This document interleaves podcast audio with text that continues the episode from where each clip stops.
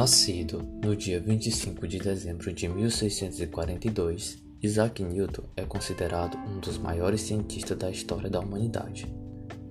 Seu trabalho compreendeu inúmeras áreas do conhecimento científico, das quais se pode citar a óptica geométrica, o movimento dos corpos e o desenvolvimento do cálculo diferencial e integral. Newton é mais famoso pelo estudo envolvendo o movimento dos corpos. É dele a famosa lei da gravitação universal, que caracteriza a interação entre os corpos celestes como uma força que é proporcional às massas dos corpos e decai com o quadrado do aumento da distância.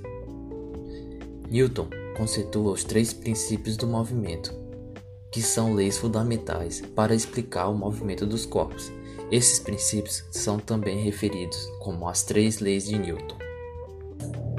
A primeira lei de Newton, conhecida como a lei da inércia, diz que um corpo tende a manter seu estado de repouso ou de movimento retilíneo uniforme quando o mesmo está livre da ação de forças, ou quando as forças que agem sobre tal corpo produzam uma resultante de forças nula.